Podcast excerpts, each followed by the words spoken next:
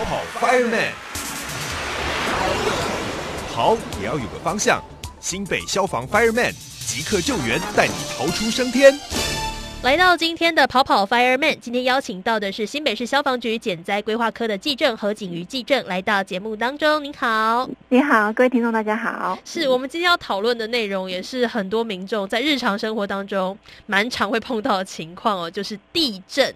这应该是台湾民众一定会碰到的状态。但是讲到这个地震啊，很多人就会想到，哎，虽然常常遇到，但是这个防震的准备是什么？然后我们应该如何把这个防震准备做得很齐全，也是很重要的事情哦。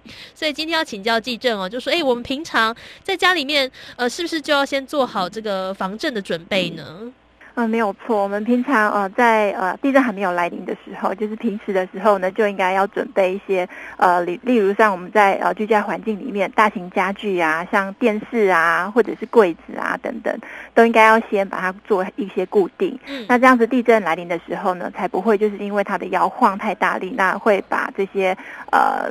东西弄倒，然后让你就是造成一些损害这样子。那另外就是说，呃，每个成员可能平时都要准备就是我们的防灾避难包。那万一就是这个地震的呃状态，就是可能比较大，或者是说有必要就是要逃离现场的时候呢，我们也比较是比较有办法，就是把这个避难包呃一起带出去这样子。嗯，是。就是刚刚讲到说，因为我们是。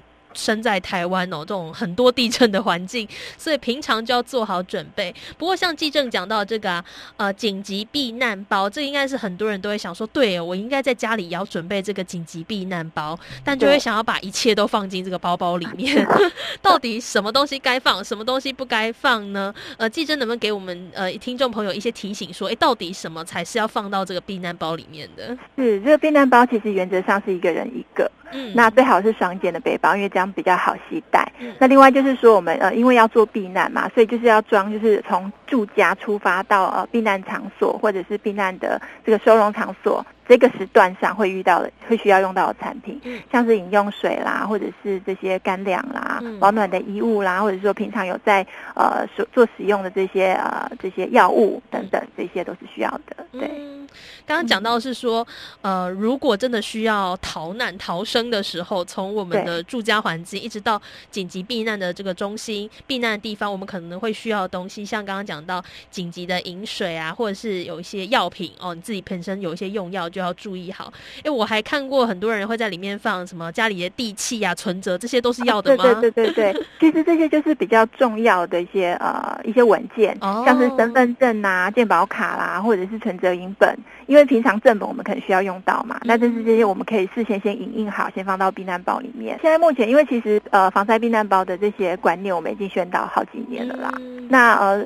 最近这些各大卖场，例如像是呃小北百货啦，或者是家乐福、全联、呃金玉堂等等这些卖场，它其实都有规划这个防灾专区。那避难包平时呃放的地点，应该是说你要出去的。这个路径上啊，比如说在门口附近啊，这些比较容易取得的地方，我们要放在那边，这样子到时候比较不会说，哎，还要找半天才可以找到这个防灾避难包。嗯，是不是避难包装好就收起来？不是，不是，这这样很很很奇怪哦，就是要放在对的地方。但真的等到不小心遇到哎比较大的地震啊，很多人还是很慌张哦。我们现在都有谨记那个避难三步骤，叫趴、眼、稳嘛。哎，对，能不能请记正再帮我们重新说明一下？假设真的遇到地震这个趴、眼稳，呃，各自是什么样的步骤？呃，其实如果是在室内的话，就要赶快马上就是。呃，找到这个柱子旁或者是桌子底下，嗯啊，去做这个趴眼稳。那趴眼稳就是趴下掩护稳住，那尽量把自己的这个姿势蹲低，然后保保护住这个头颈，用手啦或者是包包保护住头颈，然后躲在如果是躲在桌子的呃这个桌脚下的时候，那么可以就是让自己的身体尽量呃靠着地板，然后呢双手就是握着这个桌脚，让自己呃就是尽量的这平稳。那带地震。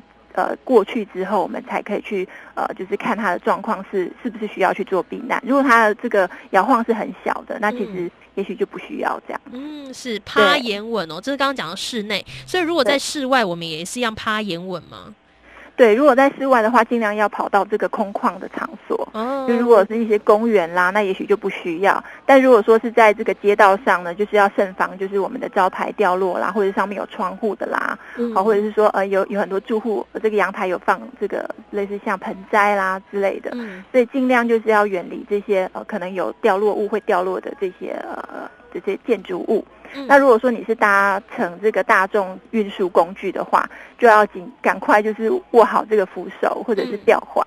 那等到这个就是这个已经就是比较平稳了，那我们会有这些站务人员会去做这样的指示，引导疏散，那就要听从站务人员的指示，赶紧的，就是呃离开现场这样。嗯，是，所以真的不管是室内室外，第一个冷静下来是最重要。很多人一开始 一开始在晃的时候就很想跑啊，但是趴眼稳还是一个大方向、大原则。